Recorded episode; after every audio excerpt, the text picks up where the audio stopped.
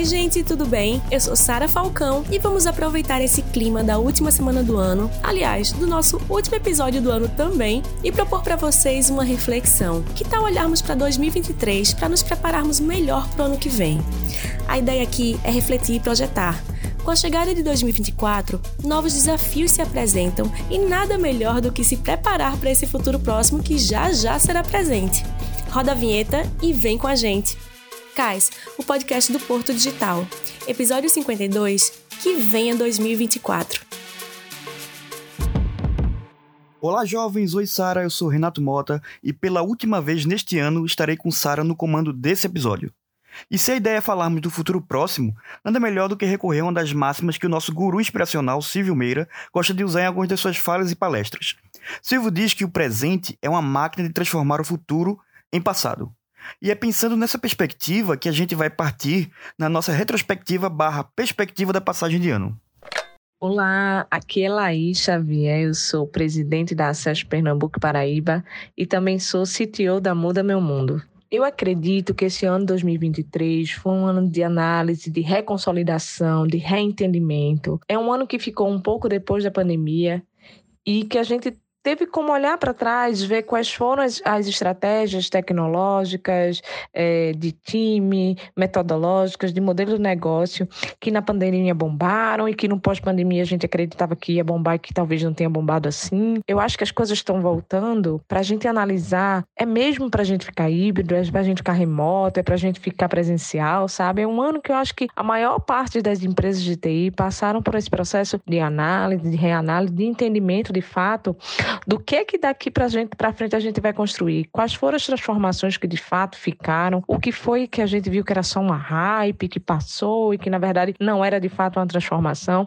Eu acho que foi um ano muito da gente observar esse aspecto. Se a gente observar a fala de Laís, rapidamente vamos perceber que muitos dos tópicos que ela citou já foram debatidos por nós aqui no CAIS ao longo de 2023. Debatemos a questão dos layoffs e nesse episódio, a própria Laís esteve com a gente também. Falamos de futuro do trabalho e do trabalho remoto, como não poderia deixar de ser, também debatemos as diversas questões relacionadas à inteligência artificial. Outra coisa que é extremamente relevante foi essa disseminação da inteligência artificial, né? Onde a gente faz com que pessoas que estão bem distantes da tecnologia tivessem acesso à inteligência artificial e tornasse aquilo algo cotidiano. Eu acho que para a gente que é da área de TI, que talvez tivéssemos ali dentro dos nossos produtos há muito tempo inteligência artificial embarcada, que às vezes na hora né, da gente apresentar, de vender o produto, parecia um negócio assim de outro mundo, de ET, trouxe para o cotidiano. E eu acho que acelera, inclusive, a adoção de produtos e serviços do nosso segmento para as pessoas. E aí a gente tira um pouco, obviamente, a barreira de, ad de adoção, porque as pessoas conseguiram começar a enxergar aquilo como algo extremamente comum. Então, para mim, isso foi um ponto muito positivo. É, obviamente que os avanços que a gente teve dentro da IA trazem para a gente algumas reflexões sobre pontos de vista éticos e regulatórios que precisam ser observados, precisam ser discutidos, precisam é, que a gente amplie a discussão para que a gente consiga chegar num bom caminho é, de entendimento, de ético, fundamentalmente ético, para que isso aconteça. Essa transformação essa inovação é, a gente consiga usufruir de fato a melhor coisa que ela tem para entregar para a gente. Para a Laís, se 2023 foi o ano da profusão e disseminação das ferramentas de inteligência artificial, 2024 será um ano de ajustes, acomodação e até mesmo regulação desses desafios enfrentados. Eu acho que 2024 vai ser um ano da gente colher, talvez, o fruto dessas nossas análises, retestar aquilo que a gente percebeu que é o caminho, sabe? Entender esses novos modelos. Obviamente, eu acho que para o mundo tecnologia, é a gente ver como é que vai se comportar a adoção, a inserção, a, os desdobramentos do, do, do, uso da inteligência artificial pelo usuário lá que estava bem distante da tecnologia. Eu acho que vai ser um ano também para a gente rever é, bem as relações de trabalho, reestruturar talvez a maneira como a gente constrói as coisas baseada nas experiências que a gente teve, teve anteriormente. É um ano que vai ser extremamente desafiador sob o ponto de vista regulatório. A gente tem aí é, uma aqui no Brasil e acho que no resto do mundo também está caminhando, mas aqui no Brasil a gente já tem uma ampla discussão a respeito da regulação da inteligência artificial, que tem diversos aspectos. Eu acho que esse vai ser um ano para a área de advocacy fundamentalmente é, muito relevante, importante e duro em relação a isso mas eu alimento as melhores expectativas para 2024 que a gente consiga de fato traduzir essa inovação com muita responsabilidade para o nosso setor.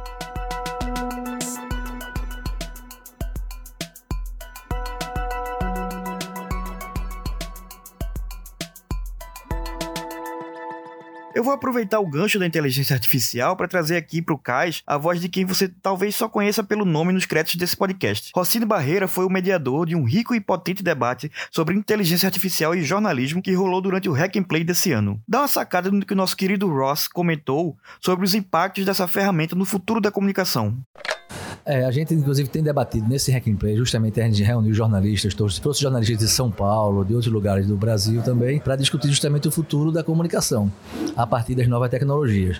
Então, se você vê que você pode dividir essa questão da comunicação, que teve duas grandes revoluções e está acontecendo a terceira agora. A primeira é quando surgiu a internet, que os veículos de comunicação tiveram que migrar também para a internet, botar suas páginas, seus sites, foi um primeiro momento. Os jornais, a própria televisão e as rádios abriram suas páginas na internet para poder ter uma audiência complementar na internet, além do, no caso do impresso, da televisão e do rádio. Então foi a primeira revolução. No segundo momento, dez anos depois, surgem as redes sociais.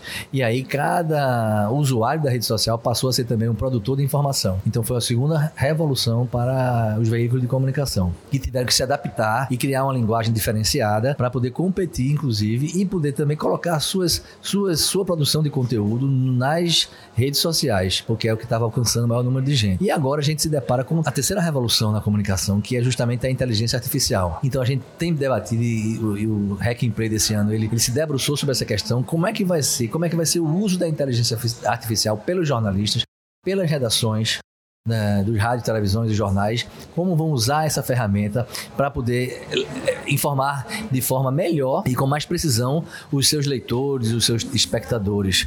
E aí o debate se tornou em tudo isso e a gente descobriu que já existe veículos de comunicação no Brasil, como a Folha de São Paulo, o Estadão e o Globo, que já estão montando grupos internos que se dedicando sobre isso, ou seja, usando a inteligência artificial para construir, ajudar a complementar, construir informações para disseminar ela e pesquisar também é, a checagem de informações informações, que isso a gente notou que há uma preocupação muito grande hoje nos produtores de conteúdo é, dos veículos de comunicação sobre a veracidade, sobre a checagem das informações que eles levantam para poder passar. Então, essa demonstrou assim, o futuro, o grande, o grande, o grande desafio do futuro é a checagem da informação. Isso ficou muito claro nos debates que a gente travou aqui nesse Hack and Play. Então, acho que o futuro aponta para que profissionais qualificados nessa área de trabalhar com, mexer com a inteligência artificial e também na área de checagem, eles vão ser os profissionais mais demandados nos próximos anos na área de comunicação.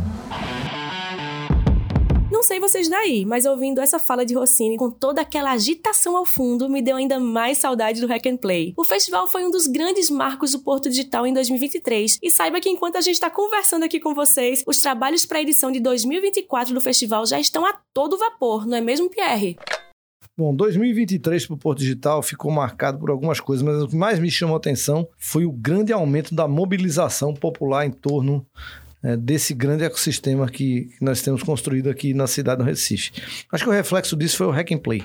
Tivemos 61.700 inscritos. Eu confesso que não acreditava que a gente fosse capaz de mobilizar tanta gente né, para participar de conteúdos, porque é muito diferente de entretenimento e mesmo de cultura, mas eu não sabia que a gente conseguiria mobilizar tanta gente, mas isso mostra assim esse que esse movimento popular que é hoje o, o ecossistema do Porto Digital, ele, ele tem funcionado. Nossa meta agora é batermos um novo recorde e passar dos 70 mil inscritos nesse verdadeiro carnaval do conhecimento. Mas não é só de hack and play que vive o Porto Digital não, viu? O presidente do Parque Tecnológico também falou sobre as principais conquistas e realizações do nosso ecossistema. Novas empresas chegaram e, ao mesmo tempo, o embarque digital segue de vento em popa. E, obviamente, ali a grande escalada que a gente deu na, é, dentro do Porto Digital também em atração de novos negócios. Né? A gente teve aqui é, quatro grandes empresas se instalando. O Bradesco, que anunciou seu centro de inovação. A Liferay, que agora está dentro do Passa Alfândega. A Deloitte, que está dentro do, do Moinho para a gente também é muito importante. E a Extreme Digital, que é uma empresa que estava em São Paulo e veio para cá, está instalada na Rua do Bom Jesus e fatura bastante para para nossa cidade. E é óbvio que isso é reflexo também da grande força que a gente tem feito nos programas de formação do Porto Digital e da expansão, né, que são muito significativos. O Recife é hoje disparada a cidade brasileira com mais alunos de tecnologia. Isso reflete, obviamente, nesse conjunto. O ano de 2023 também foi marcado pela expansão do Porto Digital. Além de ampliar suas fronteiras para o outro lado do oceano, com a chegada em Aveiro, Portugal, também fincou base no Nordeste e no Centro-Oeste brasileiro preciso ressaltar que a gente está se espalhando por outros lugares do mundo. Estamos lá em Goiás, agora administrando o Hub de Goiás, com projetos educacionais na Universidade Católica de Brasília e na UNIT, lá em Aracaju. A gente está em São Paulo, dentro de Nova Bra, e abrimos um escritório né, do Porto Digital lá em Portugal, na cidade de Aveiro. Isso é um passo muito importante para a gente. Quem também analisou o ano de 2023 com a gente foi Gerino Xavier, presidente da CEPROP, Sindicato das Empresas de Processamento de Dados do Estado de Pernambuco. Gerino também é presidente da Federação Nacional das Empresas de Tecnologia e trouxe para o debate questões relacionadas aos impactos políticos e tributários no cenário nacional sobre os negócios de inovação. O ano de 2023 foi um ano muito difícil, haja visto que tínhamos duas pautas nas casas legislativas, Congresso e Senado, um que versava sobre a reforma tributária, que nós brigamos bastante para entrar numa alíquota reduzida e terminamos por perder. E isso vai onerar as empresas em pelo menos mais do dobro do que os impostos que são pagos hoje, quase o triplo em algumas situações. E a outra pauta foi a desoneração da folha, que acabaria o prazo agora em dezembro e que passou no Congresso e no Senado, mas sofreu o veto do presidente da República. Então, voltando para as casas legislativas, o veto foi derrubado e aí a gente pode contar isso como uma vitória do setor. Mas o resultado dessas duas grandes transformações do ponto de vista da, das leis que nos regem vai gerar muitas dificuldades no ano de 2024. A esperança que nós temos é que o mercado reaja melhor e isso dê equilíbrio aos nossos negócios. Mas o período de adaptação, acredito que os seis primeiros meses do ano de 2024, teremos bastante dificuldade em nos adaptar. No mais, feliz ano novo para todo mundo, muito sucesso e muita prosperidade em 2024. Espero que todos consigam se adaptar a essas novas regras e que geremos mais emprego, renda e riqueza para o nosso país. Feliz ano novo a todos. E como bem lembrou Gerino, 2023 foi um ano de muitas realizações e conquistas, mas também de muitos desafios. Para fechar, a última edição do CAIS, que volta já já com nossa tradicional série de tendências para o ano que se inicia, chamamos mais uma vez Pierre, que vai trazer para a gente suas perspectivas para o ano novo. Bom, 2024, o que a gente vai inaugurar logo de início é a formação de um grande conjunto de comunidades muito ativas. Então, o nosso marketing, digamos assim, vai, vai se transformar, né?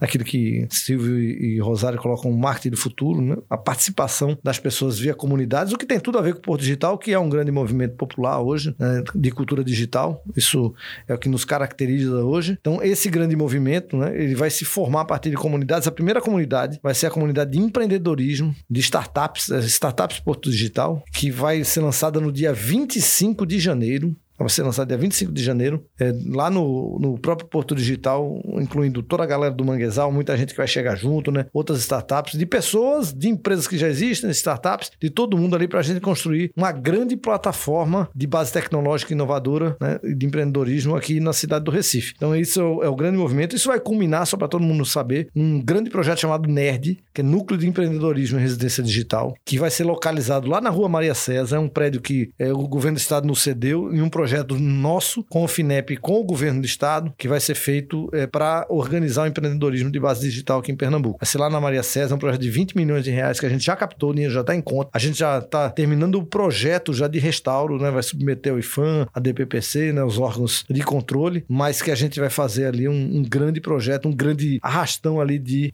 de, de empreendedorismo, porque é, a cidade do Recife merece e a gente está precisando aí retomar o empreendedorismo com toda a força. E, obviamente, de 6 a 9 de novembro, novembro, o Hack and Play, que é a nossa grande plataforma, já tem aqui, a gente vai discutir é, conexões e ali, conexões com o futuro e tem tudo, tudo a ver aí com o que a gente vai enfrentar nos próximos anos ali com inteligência artificial, mudança no emprego e tudo mais, mudança principalmente ali na educação e que a gente vai utilizar a nossa grande plataforma que é o Hack and Play para discutir tudo isso. Daqui eu me despeço e desde já agradeço de coração a você que nos acompanhou ao longo do ano. Feliz ano novo e tudo de bom, pessoal. Um beijo para nossa equipe da Doravante, Rafa e Gates que trabalham aqui na nossa retaguarda, Rossini, Peterson e toda a equipe de comunicação do Porto Digital. E claro, você também, Renato, meu parceiro e companheiro aqui nas locuções. Que a gente tenha um 2024 brilhante e inovador também. Até breve. Falou e disse, Sara. Feliz ano novo para você e vamos nessa, firmes e fortes, nessa missão de acompanhar e registrar como o Porto Digital transforma o presente e antecipa o futuro. Abração, pessoal. Nos vemos logo ali.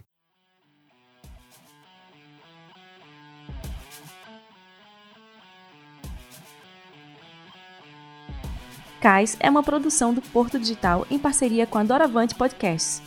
Apresentação: Renato Mota e eu, Sara Falcão. Reportagem e roteiro: Guilherme Gates e Renato Mota. Revisão e checagem: Sara Falcão. Entrevistas: Guilherme Gates e Renato Mota. Edição e masterização: Rafael Borges. Trilha sonora: Estesia. Supervisão geral: Rossini Barreira.